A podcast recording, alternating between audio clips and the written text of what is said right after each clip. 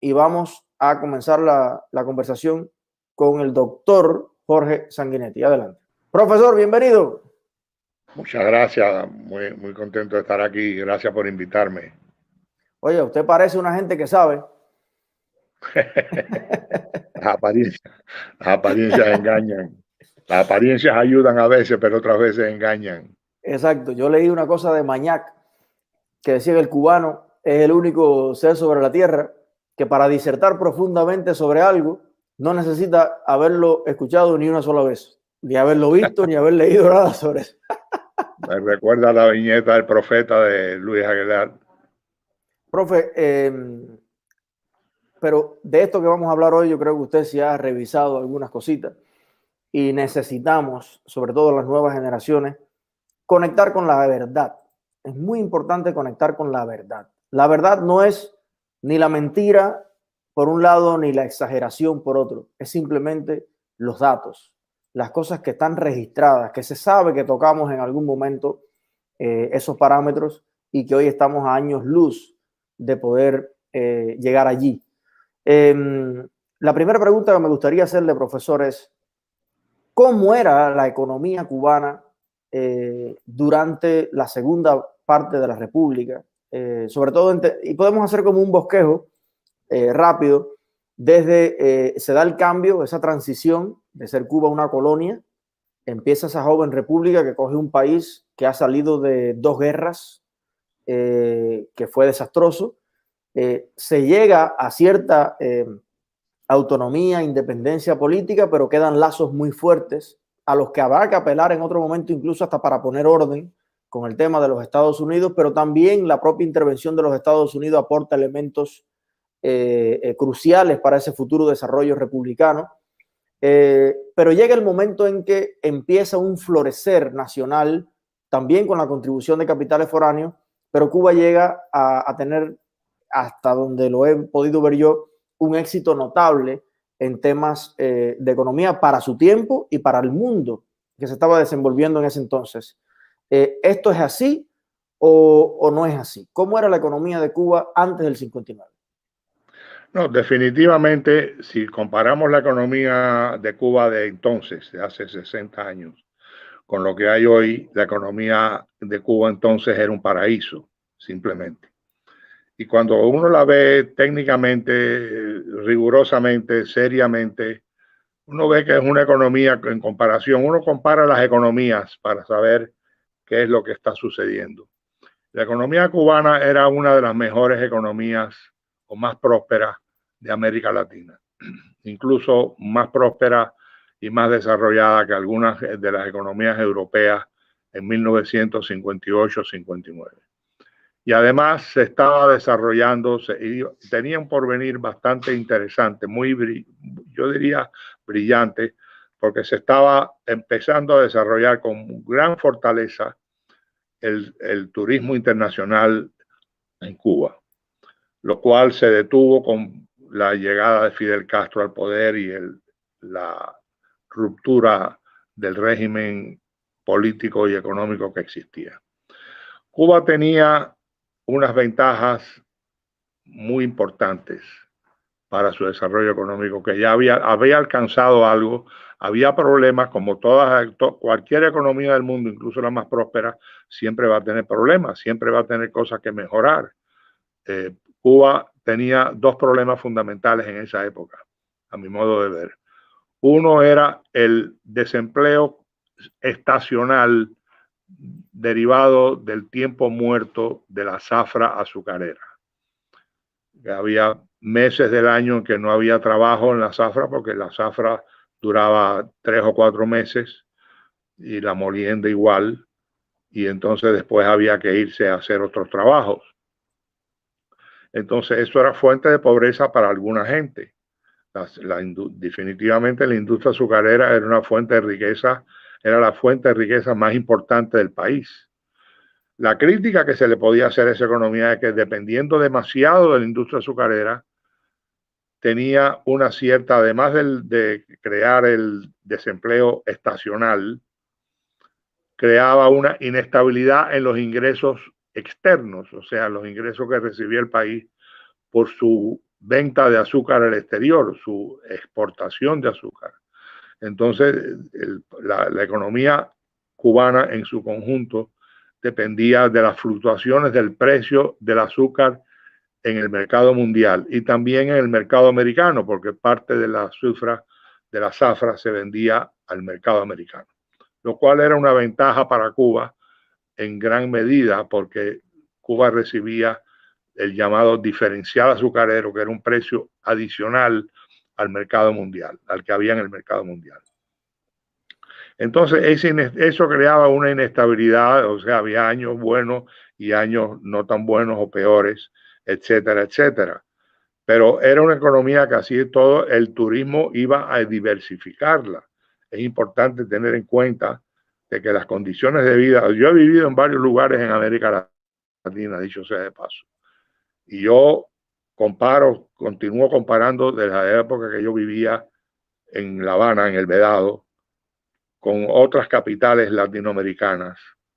Y realmente La Habana era un lugar excepcional, no solamente para los ricos o para la clase media alta o clase media, sino hasta para el pobre. Era mejor ser pobre en La Habana que en muchos lugares de América Latina, definitivamente.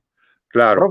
hay, hay unos volúmenes que yo he podido consultar que dicen eh, 5.000 propietarios cubanos. Eh, hay diferentes cifras, pero es como un censo que se hizo sobre los negocios y compañías establecidas en Cuba y que en gran medida contradice el eslogan eh, comunista de que la economía cubana estaba en manos de los americanos. Solamente un 13% de la propiedad eh, de todos los negocios era extranjero y ese 13%, como un 8 era americano, pero había también belgas, peruanos, japoneses, chinos, pero el gran volumen de las pequeñas y medianas empresas cubanas eran de propietarios cubanos o nacionalizados cubanos. Eh, ¿Considera usted, o sea, ya estábamos hablando del tema del azúcar, pero eh, cuando yo leo el censo de la cantidad de fábricas que había de otras cosas, eh, estaba Cuba fraguando esa economía diversificada que a lo mejor a esta altura alcanzara volúmenes que solo podemos alcanzar a, imaginar? No, o sea, lo primero que tengo que decir es que cualquier economía en el mundo, incluso los Estados Unidos, está llena de capitales extranjeros incluso en grandes proporciones. A veces las proporciones no las conocemos. O sea, no es ningún pecado eh, eh, tener inversionistas y empresas extranjeras, sean americanas o de, de otras nacionalidades en Cuba. Al contrario, eso es una ventaja para el país. Que el país atraiga capital extranjero es una gran cosa. Los comunistas, por supuesto, tratan de echarle tierra a todo, tratan de infangarlo todo todo lo que no sea de ellos es peor y todo lo de ellos es mejor. O sea, eso yo lo viví, yo me fui de Cuba en el 67, yo viví el totalitarismo y la estupidez de la economía cubana bajo, bajo no solamente el socialismo, sino bajo el castrismo. O sea, Cuba tiene una doble maldición económica, la del socialismo y la del castrismo. El castrismo por Fidel Castro, de un socialismo desorganizado, improvisado, eh, muy, muy incapaz de mantener a Cuba sin subsidios externos. Pero, hay, un detalle, profe, eh, y, me llama la atención lo que usted dice, ¿no? Eh, es necesario y hasta saludable para una economía. Lo vemos aquí en Estados Unidos. ¿Cuánto tienen, cuánto tienen los chinos invertidos aquí? Exactamente. Por ejemplo. Pero es curioso que en aquel momento Cuba era un lugar atractivo para esa inversión extranjera pero hoy los comunistas están pidiendo a gritos la inversión extranjera, pero nadie confía en el sistema jurídico y político que hay para invertir. Entonces, lo que tú decías que era malo en el 59, que es que hubiese extranjeros, dueños de centrales, dueños de compañías, hoy tú quieres que los haya, pero te gustan más los rusos, los iraníes, la gente que hace negocios turbios con la cúpula, pero ni amigos ni enemigos, nadie quiere hoy arriesgar billetes en la Cuba que ellos han creado. ¿No hay una contradicción ahí? Bueno, por supuesto, hay una contradicción. O sea, el comunismo vive de contradicciones, aplastando, planchando contradicciones. son unos eliminadores de contradicciones. Por eso necesitan la propaganda, el control monopólico de los medios de comunicación, la censura, la represión por censura, por cuando oyen algo que no les gusta, precisamente. O sea, lo peor del comunismo es su incapacidad de enfrentar a la verdad. Y, eso es una cosa sistémica, es una cosa sistemática desde el primer día, desde el primer minuto. Pero es importante tener en cuenta que la economía cubana ya atraía capitales en 1958-59. En 59 ese proceso se paralizó, obviamente, por toda una serie de medidas. Desde el principio la gente más, más atenta, más organizada en, los mercados internacionales de capital, se daban cuenta de que Cuba no ofrecía una, un panorama de garantías mínimas de respeto a la propiedad privada, etcétera, etcétera. Pero eso es importante tener en cuenta. O sea, en la recuperación de Cuba, ahora vemos la gran contradicción. Cuba no solamente depende de la moneda del enemigo, sino depende del ingreso del enemigo. O sea, los habría que leer la mente de los socialistas cubanos los que queden eh, como socialistas todavía. ¿Qué piensan al respecto de esas dos grandísimas contradicciones? O, o, tres grandísimas contradicciones. Usar la moneda del enemigo jurado, usar los ingresos por remesas del enemigo jurado y ahora depender del capital del capitalismo internacional. O sea, lo que estaba supuestamente destinado a extinguirse para abrirle paso a eh, ese comunismo que nunca llegó a ningún lado. Profe, vamos a una eh, pequeña pausa eh, y volvemos, hablamos un poquito del pasado, pero vamos a caer en el presente y lo que más me interesa, sobre todo, y nos interesa a todos los jóvenes cubanos, el futuro. Entonces, eh, una pequeña pausa y vuelvo con usted, profesor. ¿Cómo no?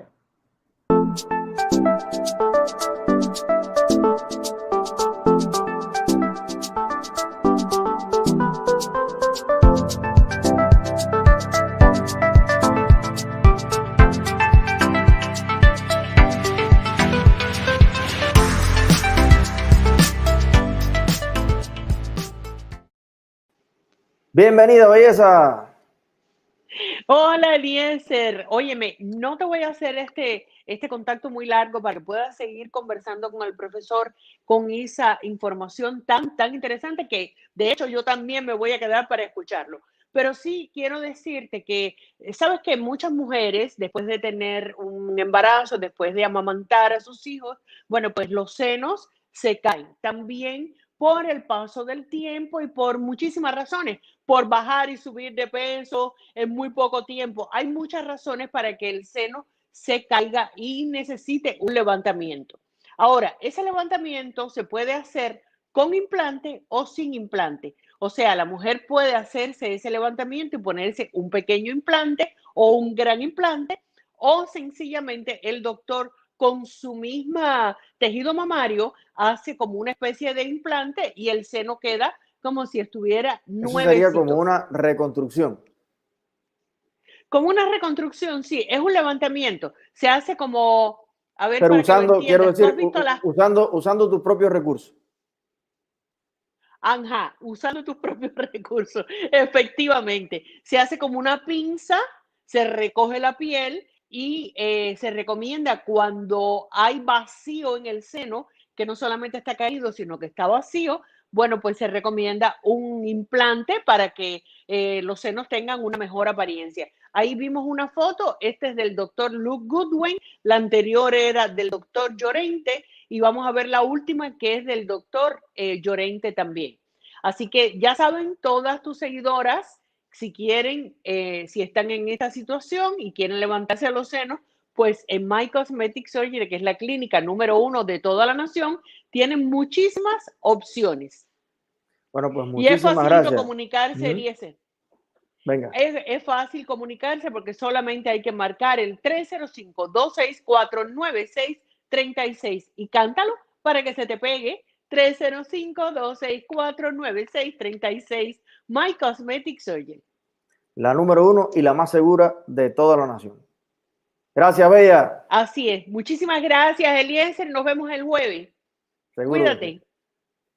Bueno, eh, ha sido nuestra sub y como hay que tener todo arriba, todo lo que usted pueda levantar, levántelo, pero sobre todo levante la esperanza y levante el conocimiento y levante los párpados para que tenga los ojos bien abiertos y entienda el momento tan especial que estamos viviendo hoy.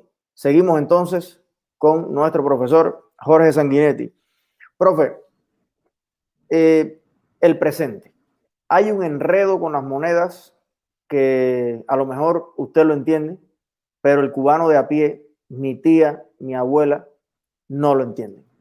¿Por qué el CUC? ¿Por qué el peso ya no vale nada? ¿Por qué ahora lo que hay que tener es dólares? ¿Y cómo es que ahora para usted comer en Cuba tiene que tener la misma moneda por la que iba 30 años preso en los 90? O sea, el dilema de la moneda en Cuba cómo lo podemos más o menos, si se puede hacer un poquito digerible, que lo podamos entender. ¿Qué pasó con nuestro dinero? Bueno, eso es uno de los grandes temas. Primero, vamos a tener en cuenta que el sistema monetario es parte de la economía, pero no es la economía.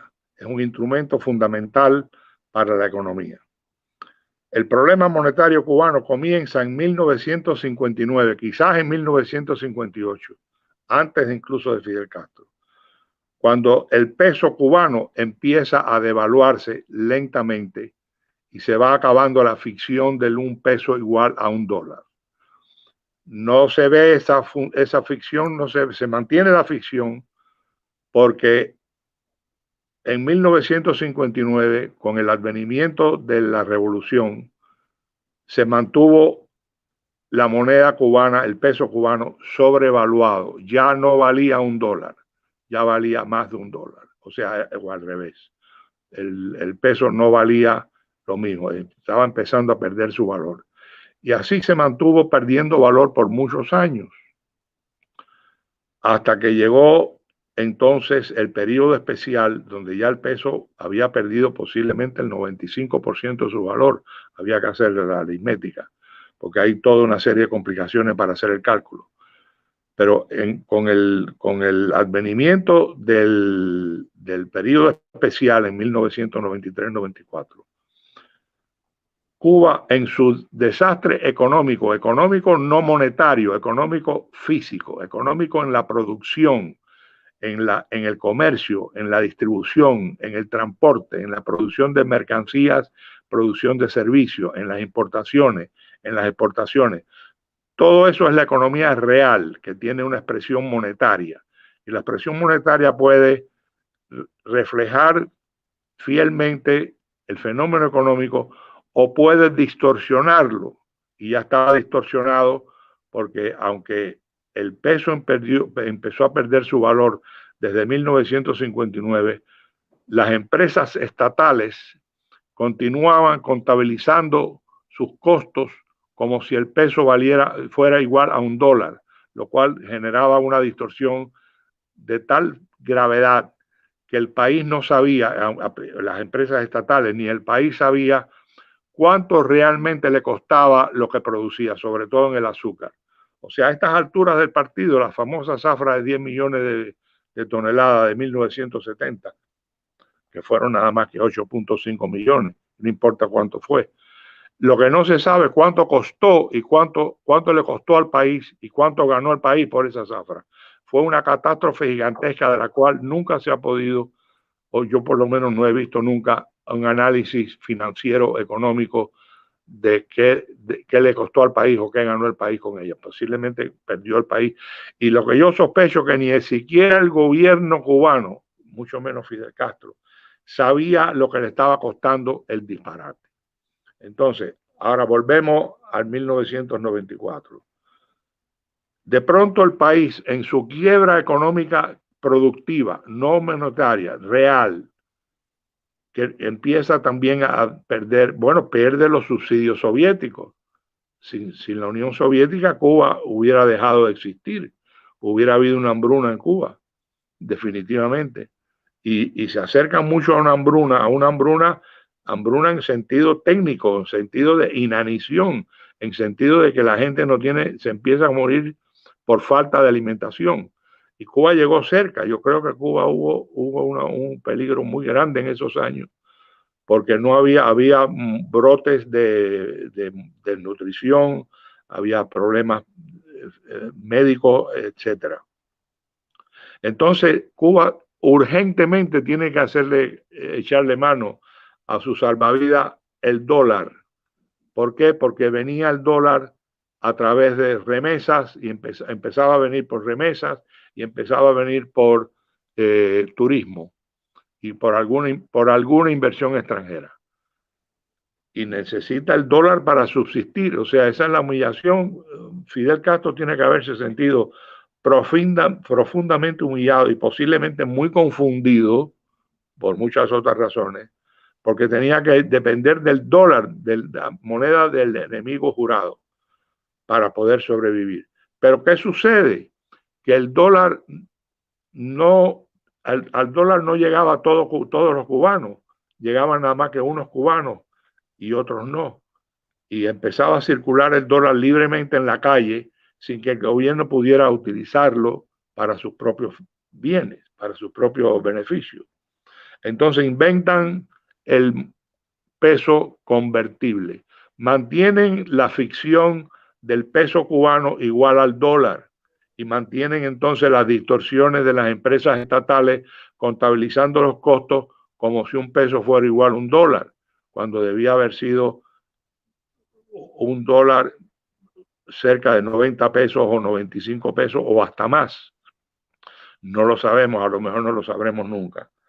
Entonces, se crea esa ficción de la doble moneda, que ya y empieza a ser de hecho una triple moneda, era peso, dólar y peso convertible, que se mantuvo varios años y después se dejó de, no se permitió circular al dólar como, se estaba empezando, como estaba empezando a circular a principios de los años 90.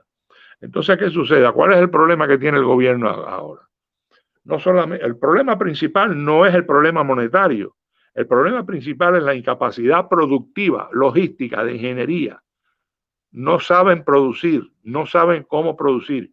Encima de eso, no tienen para producir bienes exportables que generen divisa, que generen, moneda convertible, con lo cual pueden comprar otras cosas. Entonces están en ese sentido en un nudo gordiano. Ahora lo que tienen que hacer es, básicamente, independientemente de lo que hagan en, en, el sistema monetario, que es lo que deben hacer, lo que primero que hay que hacer es tener tasas de cambio realistas, no un peso igual a un dólar, eso es una estupidez. Una tasa de cambio que permitan evaluar los costos reales y las ganancias financieras de las empresas, tanto estatales como privadas. Sucede que hay sucede una tercera cosa, una cuarta o quinta cosa, que es la necesidad, como la empresa estatal cubana es tan increíblemente ineficiente, es ineficiente al punto de que no es creíble cuando uno le hace el cuento de cómo operan las empresas cubanas estatales eh, al extranjero, el extranjero, el, extranjero lo mira a uno con incredulidad. Dice, no se puede ser tan estúpido, pero en realidad el país ha funcionado bajo una estupidez económica extraordinaria. Ahora tienen que tratar de mejorar las condiciones económicas y la única forma de mejorar las condiciones económicas en la producción, no en lo monetario, aparte de los monetarios aparte, en la producción, tienen que hacer que las empresas produzcan y las empresas estatales parece que no son capaces de producir a menos que sea con operadores extranjeros, como son algunos eh, eh, empresarios turísticos, hoteles, hoteles del turismo, etcétera, etcétera. Y ahí es donde ha entrado entonces un fenómeno extraordinario. Los militares manejando empresas que producen ingresos externos, o sea, divisas. Y, en mi opinión, eso significa una especie de segundo gobierno. Hay un dualismo y los sospechos que hay, que se puede hablar seriamente, a pesar de la poca información que existe y lo oscuro que está todo en Cuba siempre. Yo creo que se puede hablar de un dualismo gubernamental, donde los militares han decidido hacerse cargo de parte de la economía, la parte más productiva de la economía, que es la que genera divisas, por su propia sobrevivencia frente al gobierno regular, el de Díaz Canel, que ha mostrado una incapacidad olímpica. Y los militares posiblemente sabiendo, teniendo alguna educación en materia logística, y hablo rigurosamente de logística, que es una forma de organizar las administraciones, han decidido, no, tenemos que hacernos cargo de esto porque esto se va al diablo y cuando se va al diablo el, el negocio, se van al diablo ellos. Por lo tanto, yo creo que en este momento el dualismo monetario tiene un reflejo gubernamental en un dualismo gubernamental, que esto sería bueno que lo, lo estudiaran, se estudiara más por gente que tiene más acceso a estos datos, pero claro, en Cuba el acceso lo tienen nada más que los que en inglés se llaman insiders, o sea, los que están adentro, como estaba yo en cierta medida en la Junta Central de Planificación en 1963-64. Profe, hay una asignatura en Cuba que yo no sé si se da en el resto del mundo, que se llama Economía Política. Sí, yo y, estudié. Y entonces, bueno, yo tengo eh, muchos amigos, profesores en Cuba que me han dicho, bueno, eh, aquí eh, con, tanta, con tanto estudio de la economía política, el resultado final fue que ni se hizo economía ni se ha hecho política. Eh, es una mezcla y un desastre incoherente entre ambas cosas. ¿Cómo influye la política en la economía, para bien o para mal? ¿Cómo es ese lazo estrecho entre decisiones políticas y progreso o atraso económico? Y viceversa, ¿cómo influye la economía, eh, el desarrollo, la producción en la capacidad política de poder también eh, resolver o aliviar, bueno, diferencias, políticas sociales, cómo debe ser la relación para que sea sana y coherente entre la economía y la política. Bueno, aquí hay dos o tres cosas. Primero, la economía como disciplina, como ciencia, y ciencia lo digo, lo subrayo como ciencia. Hay gente que no cree que la economía es una ciencia y no saben dónde están parados. Simplemente, la economía como ciencia comenzó con el título de economía política. Ahora hay una concepción, la economía política en general es la una especie de combinación de lo que es estrictamente el análisis económico, la ciencia económica en macroeconomía y en microeconomía, con añadidura de los agentes que se benefician o se perjudican y toman decisiones o no, o no toman decisiones, pudieran tomarlas eh, de tipo político. Entonces, hay, hay una, se puede hablar de economía sin la política, y cuando hablamos de la política no estamos hablando de la política de los políticos. Cuando hablamos de economía política estamos hablando de la economía junto con quienes son los que toman decisiones en la economía, para bien o para mal de los ciudadanos. La economía política está interesada en hacer el análisis económico desde un punto de vista técnico, digamos, medio matemático o matemático y medio muchas veces, eh, muy riguroso, muy aburrido, muy abstracto, muy difícil de entender, incluso para los economistas, porque la economía es una ciencia muy compleja, es parte de las ciencias sociales, interactúa con otros elementos de las ciencias sociales, sociología, antropología, psicología, etcétera. Pero cuando hablamos de economía política, sobre todo la concepción más moderna de economía política, que es la economía técnica, la economía eh, desde el punto de vista logístico, si se quiere decir de, esa manera, junto con el conjunto de elementos que hacen que distintos individuos o coaliciones, empresas, etcétera, tomen decisiones para su beneficio o para el beneficio de otros.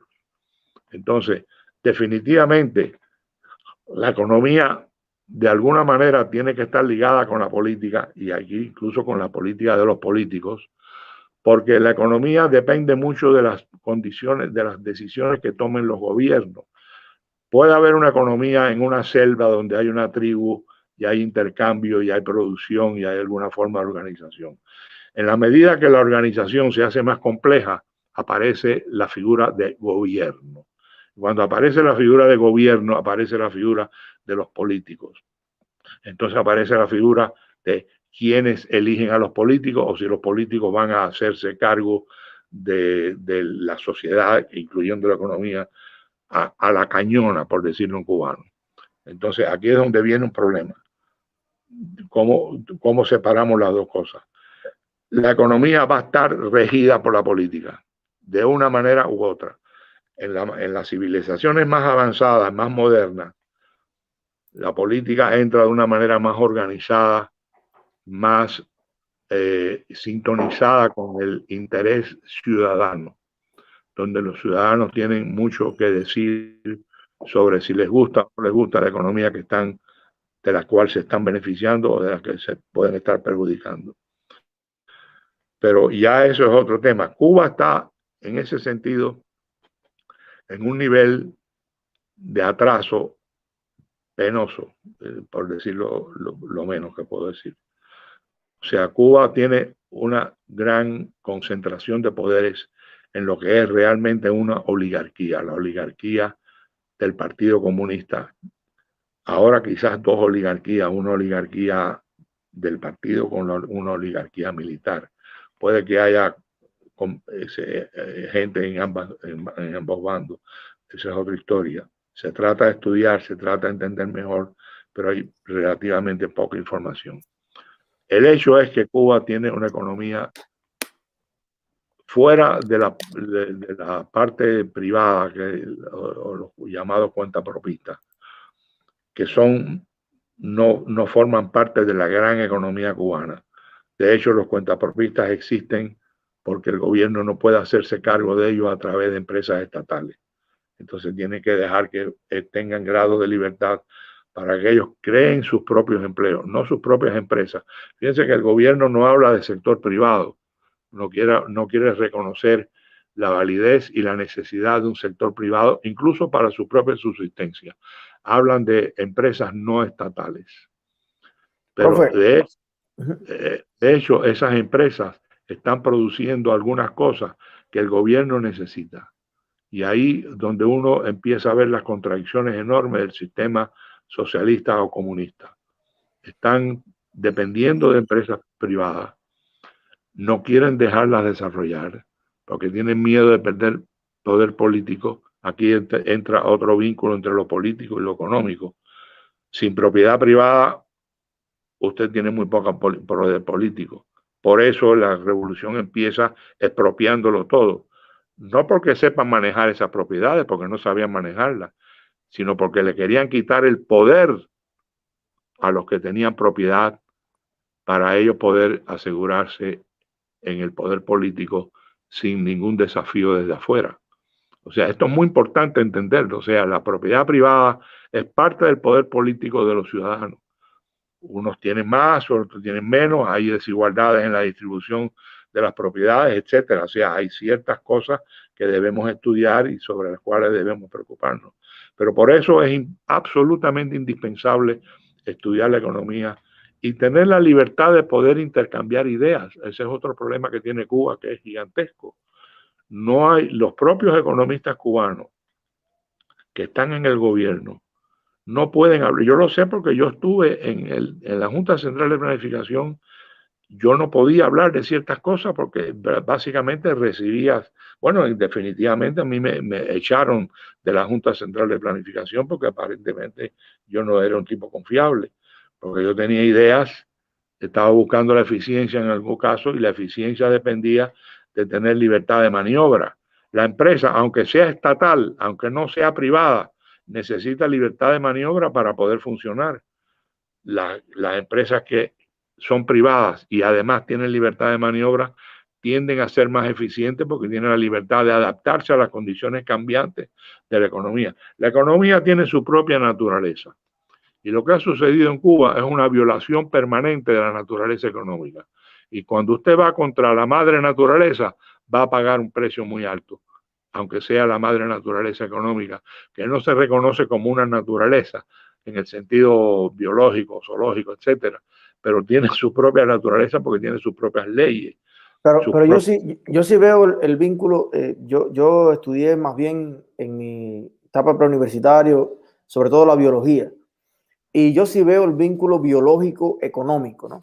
En el sentido de que usted nace desprovisto de casi todo y en un proceso, en, mediante el tiempo, a través de sus padres, a través de la escuela, usted vive un proceso constante de enriquecimiento. Un enriquecimiento que puede ser tangible o intangible. El conocimiento es una riqueza tremenda, saber leer y escribir, entender las cosas, poder proyectar tus argumentos. Pero también durante esa vida, eh, pues tú vas lleno de aspiraciones que, que, que, quieres natural y biológicamente ir satisfaciendo. Tener una, una cueva más bonita, una, pues, pues tener, vivir tu, tu, tu, momento, ¿no? Salió un invento, un carro sobre ruedas. Bueno, pues yo quisiera un carro sobre ruedas. O quieres vestirte, o quieres visitar ciertos lugares. Y eso siempre va a crear una necesidad económica, que unos la van a resolver con más eficiencia que otros. Pero hay una distorsión dentro de todas las distorsiones que hemos hablado que me gustaría saber su criterio, y es la distorsión en cuanto a el actor económico por excelencia. O sea, para mí, el actor natural de la economía es el individuo. O sea, la persona que, de acuerdo a sus ambiciones positivas, traza un proyecto económico y que mediante ese proyecto pues genera toda una cadena de crea empleo, innova, eh, accede a nuevas herramientas, crea métodos, que es muy importante. Dos pizzerías están en la misma cuadra, una está llena y la otra está vacía. Y tienen, los dos tienen queso, los dos tienen puré los dos tienen harina. Pero hay métodos que alguien empleó que hace que la pizza aquí esté más rápido, esté más caliente, a lo mejor tiene mejor servicio. Y ahí está la identidad económica de cada entidad eh, valga la, redundancia. Cada entidad económica es como un ser viviente que tiene una identidad y tiene una obra. Ahora, cuando usted cambia al actor económico por excelencia, que es ese hombre, esa mujer que aspira a prosperar, y le pone un cuadro del Añico López, que no está allí porque él aspira naturalmente a, a desarrollar ese proyecto, sino porque es una misión, lo designan para llevar adelante una fábrica, una industria, un tal. Es o sea, ¿cuál es la diferencia entre el cuadro como actor económico y el empresario naturalmente hablando? El cuadro es un títere, simplemente. Trata, es una especie de robot que no funciona como robot. Parece, quiere, quiere funcionar como robot, pero no tiene la tecnología para funcionar como robot. O sea, tú estás claro, lo que estás diciendo está muy claro y tienes las ideas bien claras. La biología se parece mucho a la economía con la diferencia que la economía es medio invisible, o sea, la biología tú en determinado momento puedes abrir al, animal o incluso a la planta y ver sus componentes, aunque sea a través de un microscopio. La, economía es mucho más compleja porque no tiene anatomías propias. Una, una, en, biología tú tienes, el, ser humano tiene el corazón, en cada uno tiene el corazón más o menos en el mismo lugar. En economía las cosas cambian y son además intangibles. Eso hace que la disciplina sea muy difícil. En, en, medicina, por ejemplo, tú tienes una enfermedad, el médico te toca, te, te pone el estetoscopio, te mide la presión arterial, la fiebre, la temperatura, etcétera, etcétera, y lo, lo, hace de inmediato. En economía no puedes hacer eso, no puedes poner la economía encima de una mesa de, de, de análisis no puedes sacarle la sangre para ver qué vitamina falta. Tienes otros métodos, pero es mucho más compleja, definitivamente. Eh, de hecho, quiero mencionar, hay una disciplina que se llama conciliencia o concilience, que es un, eh, es un, un intento de consolidar todas las ciencias en una misma ciencia conjunta. La, la, física como, primera de todas, la química, la biología, las ciencias sociales en términos generales. O sea que cuando vemos, por ejemplo, vemos, por ejemplo, el, concepto de, del segundo principio de, de termodinámica, la ley de entropía, la medida del desorden, es un concepto que sale de la termodinámica, del estudio del calor, pero se aplica a muchas otras cosas que no tienen nada que ver con física. Definitivamente a la economía, a la teoría de información, etcétera, etcétera. O sea, ahí es donde precisamente eh, entra el gran choque del socialismo con la realidad. El socialismo es, como lo diríamos en cubano, una especie de esfuerzo de meter La Habana en Guanabacoa.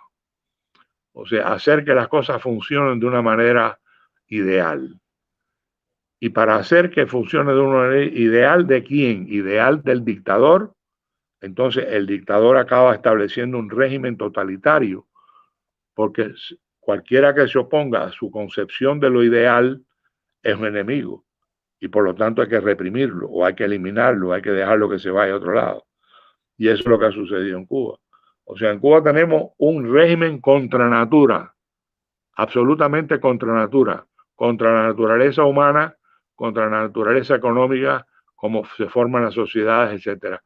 A pesar de que se, trata, se tratan de vender como expertos en socialismo científico, que es una aberración y es una forma más o menos complicada de engañar a la gente y, de impresionar a la gente. Por eso la gente tiene que estar muy alerta frente a estas cosas y estas ideas. Oye, con un, discurso de socialismo científico y una guitarrita al hombro, usted coge una pila de vida en las universidades por ahí. Bueno, definitivamente, y, en y en muchos lugares. O sea, aquí en los Estados Unidos yo estoy escandalizado desde que yo empecé, desde que yo llegué a Estados Unidos en 1961 cuando empecé a estudiar, a retomar mis estudios de economía y tratar y hacer mi doctorado en Nueva York, yo tenía que lidiar con, con profesores que tenían ilusiones sobre la revolución cubana. Y yo, yo me caía para atrás y decía, ¿cómo es posible que estos profesores con tanta supuesta sapiencia, con tanta supuesta sabiduría, vayan a caer en la tontería de pensar que Che Guevara es un héroe o que Fidel Castro es un paladín del desarrollo y de la justicia social. Por favor, y todavía hay gente, o sea, estas, estas ideas tienen kilometraje. Por eso hay que saber, hay que entenderlas, hay que estudiarlas, y hay que, para contrarrestarlas, porque son verdaderas plagas, son epidemias cognitivas que hay que saber combatir, hay que tener vacunas para poderlas combatir adecuadamente y prevenirlas y curarlas cuando ya hay individuos presas de estos males. Es increíble cómo en Cuba todavía a estas alturas del partido hay tanta gente que todavía creen en el discurso revolucionario. Y eso es uno de los obstáculos que tenemos para el futuro. Y, en Estados Unidos, eh, yo me quedo frío. La embajada cubana haciendo un eh, live show con los jefes de Black Lives Matter y los jefes de Black Lives Matter diciendo ahí en, en, televisión live que Cuba es el referente y que ojalá que el sistema social norteamericano fuera como el de Cuba. Profe, eh, increíble, Vamos entonces a, yo me pasaría aquí con usted como cinco días conversando, porque primero adoro con, adoro hablar con personas que saben más que yo de algo y como son, como son casi todas, pues vivo conversando con casi todo el mundo. Pero eh, la economía es un tema que a mí me apasiona realmente y a mí me gustaría entender un poco más eh, técnicamente la economía. En algún momento creo que me voy a matricular en, en eso. Eh, pero yo siento que el cubano, después de 60 años de doctrina socialista y no de economía real, tenemos una distorsión completa al punto, profesor, que el cubano para comprar plátano en Camagüey Tú le preguntas, ¿por qué no has comprado los plátanos? Y te dice, porque todavía no han pagado. Y tú dices, ¿dónde? En el central. Dice, no, en la compañía de limpieza donde trabaja mi hija Jayalía. Y le parece que eso es normal. O sea, y entonces, si Donald Trump sanciona a una compañía militar que se está robando los dólares y te está dando papelitos de colores para que compres un pomo espárrago en 60 dólares, que vale 2 dólares aquí, bueno, pues todo el mundo está insultado con Trump. Porque Trump está impidiendo que se realice el modelo económico que el Partido Comunista quiere y los militares. Y es que simplemente Cuba sea una economía subsidiada por el enemigo, por ese capitalismo que ellos quieren subvertir a nivel mundial. Y bueno, mis parientes no lo entienden.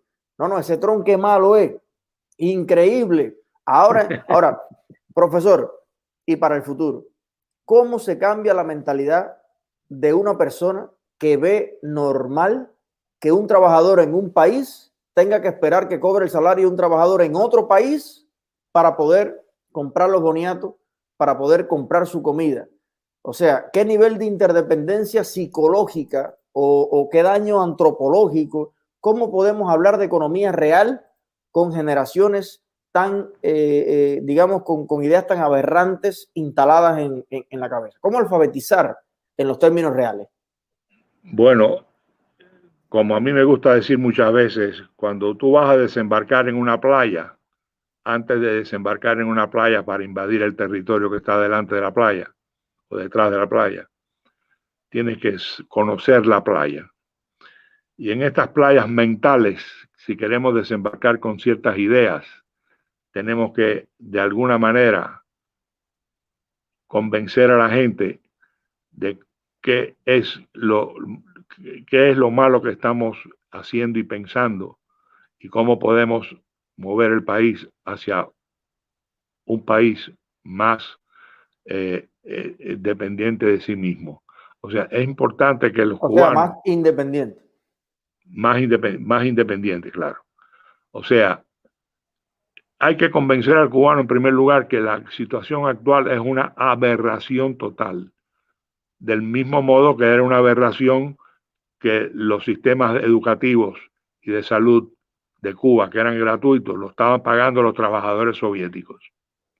Eso el cubano no, ha empatado eso todavía. La gente no sabe eso todavía. Fue el trabajador soviético que, el, o sea, Cuba acabó explotando por motivos ideológicos, porque le vendió el, el paquete a Nikita Khrushchev al principio y después a los demás, le vendió el paquete ideológico y los, los soviéticos decidieron apoyar a Cuba en su lucha contra los Estados Unidos. Pero crearon una aberración. Eh, lo primero que tiene que hacer el, el, cubano es darse cuenta de que está mentalmente enfermo eh, con la ideología. O sea, acepta una aberración que no es sostenible. hay que empezar por ahí. En, esa playa mental hay que empezar horadando la mentalidad, decir, ¿cómo usted acepta esto? Profe, pero fíjense que usan la palabra justicia. O sea, no es justo que Donald Trump ponga obstáculos a que me manden el dinero. Pero yo me pregunto, ¿es justo que yo tenga que ir a una factoría a trabajar 12, 14 horas al día para coger mi dinero para que tú hables por un celular en otro país?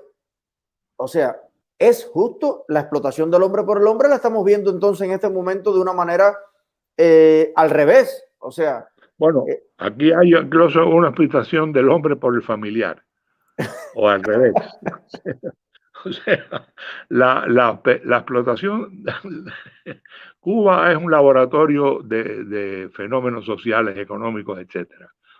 Y uno de ellos es que los, por, por omisión, porque acá así nos ha llevado la historia.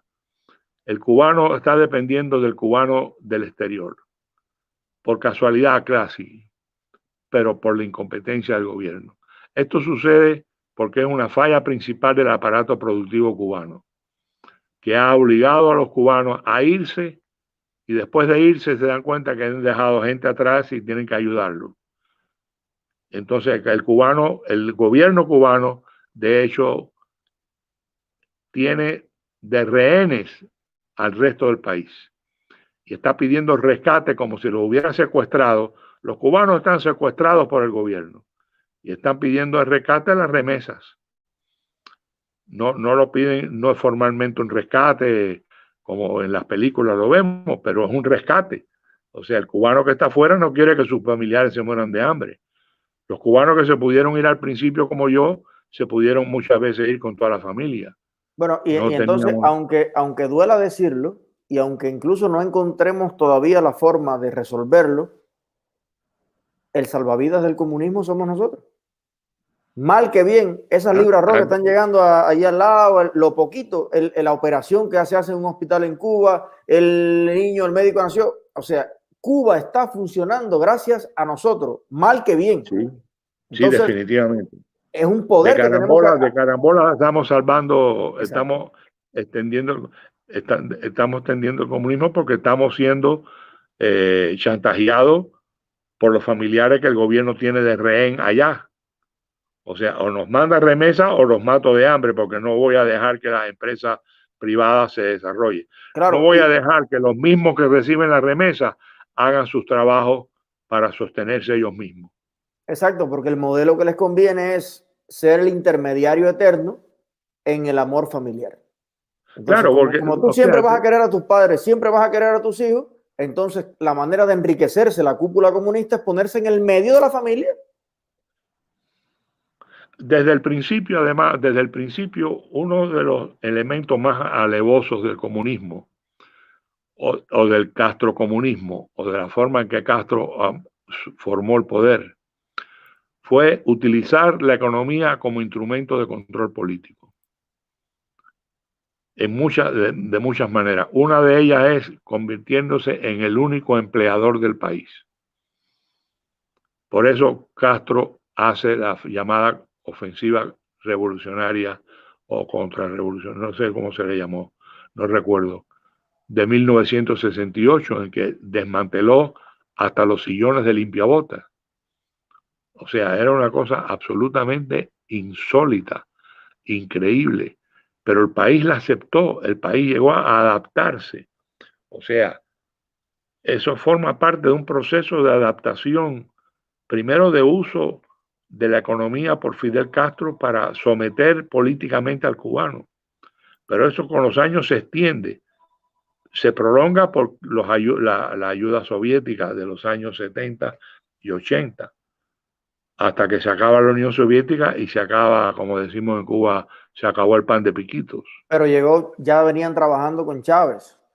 Y, se acabó Chávez y entonces los 3.000 médicos van para México. Entonces, eh, siempre hay como un proceso de eh, plan B para expoliar a otro. Es como un organismo parásito, un, virus. dice, bueno, ya acabé con este huésped, ahora salgo a eh, sentar los tentáculos sobre otros recursos, sobre otra economía y si eso no es el imperialismo en su máxima expresión, que alguien venga y me lo explique. Porque Estados Unidos tiene, eh, es súper productivo en todo, aunque puede tener una fuerza militar también que es decisiva.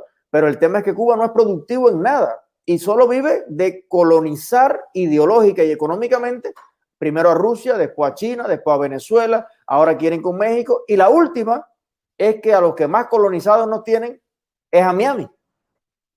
Claro, el problema que tenemos ahora es que, ¿cómo, lidiamos con esta situación. ¿Qué hacemos con esta situación? ¿Qué tienen que hacer los cubanos dentro de Cuba para poder empezar a cambiar de rumbo? Porque Cuba, a pesar de, que de, su, de, su regresión, de su, de su atraso y, y su aparente estancamiento, el estancamiento absoluto no existe por lo menos por la biología, porque la gente tiene que morirse y tiene que nacer otros, va a haber cambios en Cuba. Y ahora estos cambios se van a hacer eh, evidentes en los pocos años que nos queda que tenemos por delante. O sea, Raúl Castro y compañía tienen que morirse, tienen que ser reemplazados por otros. ¿Quiénes son los otros? Tenemos que saber hacer, aunque no tengamos las respuestas, tenemos por lo menos que saber las preguntas. La primera pregunta que tenemos que hacer no es quiénes van a ser los reemplazos. Segunda pregunta, ¿cómo podemos influir desde afuera en los reemplazos? Desde afuera quiero decir desde afuera del gobierno, no necesariamente desde afuera de Cuba, aunque también cabe. O sea, ¿cómo podemos influirlo? ¿Qué debemos hacer para influirlo? A mí he escrito muchas veces sobre la falta de una concepción estratégica por parte de la disidencia cubana, tanto en Cuba como fuera de Cuba. Una concepción estratégica. La gente no sabe lo que es estrategia. Yo por eso, quizás pecando un poco de pedante, hablo muchas veces de la necesidad de tener por lo menos nociones intuitivas sobre lo que técnicamente se llama la teoría de juegos de estrategia, en inglés Game Theory, que es, un, ah, es un, eh, una rama de los estudios de economía moderna y que es sumamente importante. Pero tenemos que aprender a manejar conflictos, tenemos que aprender a formular estrategias, a ver cuáles son los elementos que necesita una estrategia para ser puesta en práctica. Porque a veces noto que la disidencia, y me da pena decirlo, porque yo no estoy allá, no estoy en el fanguito o en la trinchera. Hay mucha gente que se la está jugando y que son héroes y que yo los admiro mucho. Pero me da pena decir cosas que no les caiga bien. Pero a veces veo una falta de orientación estratégica por parte de los movimientos disidentes. A lo mejor la tienen y yo no la conozco. Pero muchos aquí en el exilio donde yo veo, donde yo, he visto que hay a veces una concepción estratégica muy infantil, muy simplista, muy sencilla, muy dependiente de fuerzas externas a Cuba. Y yo quisiera ver concepciones estratégicas cubanas, pero quiero ver pensamiento cubano aquí y allá. Me gustaría ver mucha más colaboración intelectual, intelectual en el sentido no literario, diletante, intelectual en el sentido de pensamiento estratégico. A veces he dicho la cosa intelectual y me malinterpretan. No estoy hablando de que sean los intelectuales, los poetas o otros intelectuales que, que se hagan cargo de las cuestiones estratégicas de Cuba, pero sí del pensamiento. Tenemos que saber pensar estratégicamente tenemos que saber pensar en el futuro. Esta es otra cosa que a mí me molesta mucho en el, en el, exilio. Hay muchos presas de, de un pesimismo absoluto. No se puede hacer nada en Cuba. Todo está perdido. Yo no creo eso. Mientras haya seres humanos, habrá esperanza. Lo que tenemos que saber manejar nuestras esperanzas, manejar nuestras eh, eh, eh, energías y armarlas y unirnos y organizarnos. Ese es otro tema del cual yo hablo mucho. Voy a ver si te mando el libro mío, por cierto.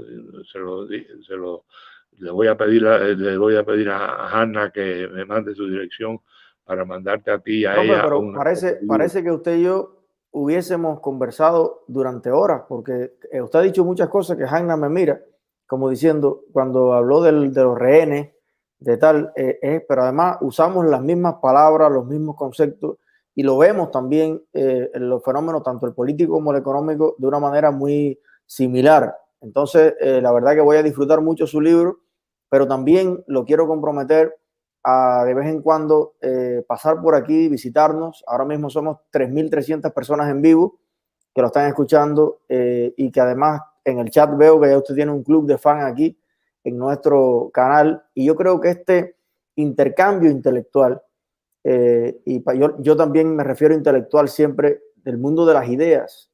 Las ideas son los caballos que tiran del tren de las acciones. Claro, claro. no hay acción sin idea y si la hay, si hay acción sin ideas, vaya el, el psiquiatra que se llama esquizofrenia.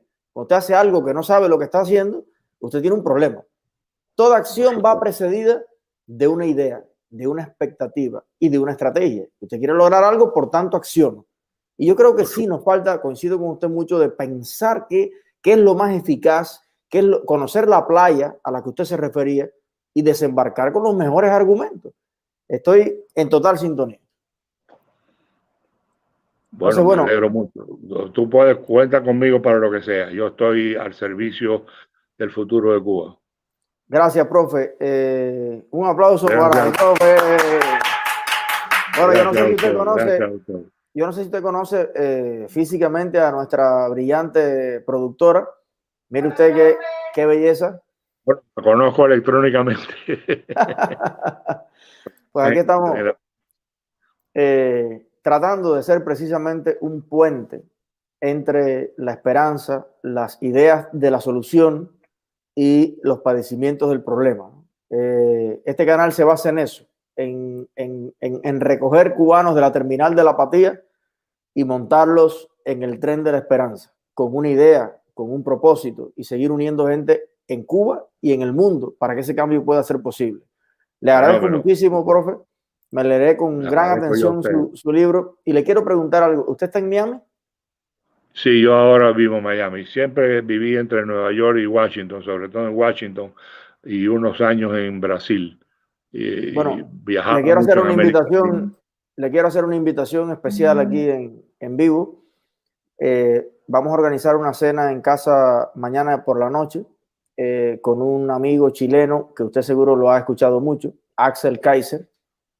Sí. Eh, y, y bueno, ahí me gustaría, eh, vamos a ser muy poquitas personas, pero creo que por su especialidad y por su pasión, que es la economía y sobre todo la libertad, va a disfrutar mucho el, el encuentro. Así que por favor, hágame, eh, si quiere incluso, no sé si usted maneja, si no yo voy y lo busco, resolvemos eso. No, yo ahora, ahora tengo un poquito de limitaciones de movilidad, no puedo ir a ningún lugar en estos días, pero Ah, de- déjame, déjame abierta la, la invitación. Ah, ok, perfecto. Ahí lo, lo vemos por interno entonces. Le mando un gran me- abrazo. Igualmente, igualmente. Para mí es un privilegio especial poder hablar de esto y del pasado, pero sobre todo qué hacer con el futuro. No podemos dejar que el futuro esté dominado, que el discurso sobre el futuro de Cuba esté dominado por el castrismo. Así es. No podemos profe. hacer eso. Le mando, le reitero mi abrazo y estoy muy orgulloso. Eh, hoy, como diría Martí, eh, puedo dormir tranquilo con la cabeza en la almohada. He aprendido algo y sobre todo he ganado un amigo. Gracias, Muchas profe. gracias, igualmente, igualmente, viejo. Nos vemos en la próxima. Cómo no, un abrazo. Bueno, he disfrutado mucho eh, esta conversación y yo creo que si los cubanos dentro de la isla, a través de ustedes, a través de sus compartidos, a través de que saquen el audio, pueden sentarse en la sala de su casa y escuchar eh, estas conversaciones, bueno, yo creo que esto es parte fundamental de nuestra estrategia. Eh, eh, alguien decía por ahí, la estrategia de Eliezer es hacer directas. Bueno, hacer directas es parte de nuestra estrategia es parte de transmitir la información valiosa que si no la escucha la mayoría de los cubanos, no van a entender nuestro mensaje, ni van a entender nuestras ideas, ni los sueños que tenemos. Así que ayúdenos a llegar a la familia cubana, a los barrios cubanos, a las comunidades cubanas y despertar ese deseo de cambio y la esperanza en un mejor futuro.